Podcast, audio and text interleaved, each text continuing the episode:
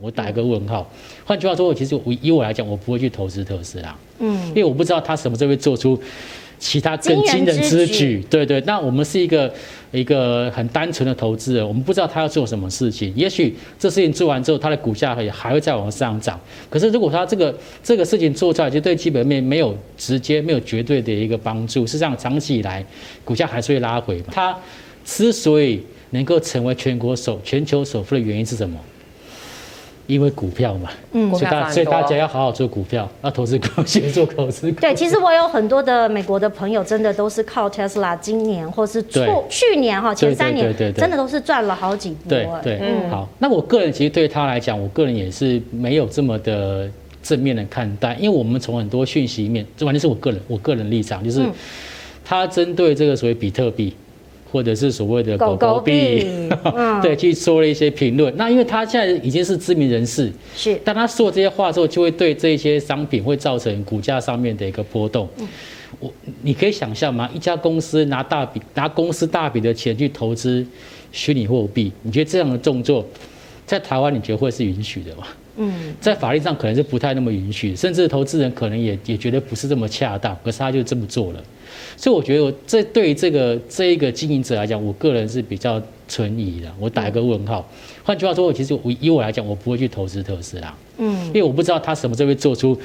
其他更惊人之举，对对，那我们是一个一个很单纯的投资人，我们不知道他要做什么事情。也许这事情做完之后，他的股价还还会再往上涨。可是如果他这个这个事情做出来，就对基本面没有直接、没有绝对的一个帮助。事实上，长期以来股价还是会拉回嘛。就像最近的一个股价也是这样，它就出现暴涨又暴跌。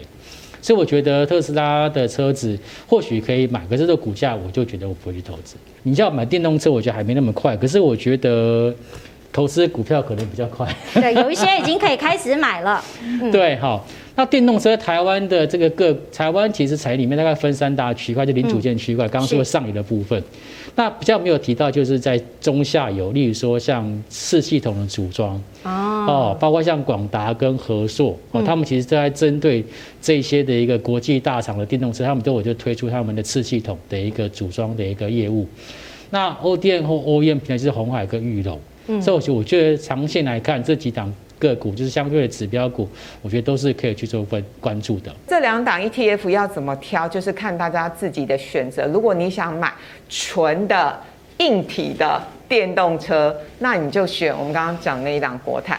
那如果你希望有一些尖牙股的成分在，同时呢是软体服务。的成分比例比较高的，那你可以选择一档。所以其实两档我觉得各有优缺点，而不是说谁一定比较好，或者是谁一定比较不好，就看大家各自的选择跟需求。嗯、然后提醒大家，啊，小海呢？哦，提醒大家一样。呃，也可以，因为因为都没有那么贵啊，就是我们就是你跟那个航海王比较起来都没那么贵啊，所以相对入手容易多了。对，也可以定期定额。那我通常都会鼓励大家，因为这种 ETF 它波动也比较大，你就定期定额。定期定额的好处是，你不看它。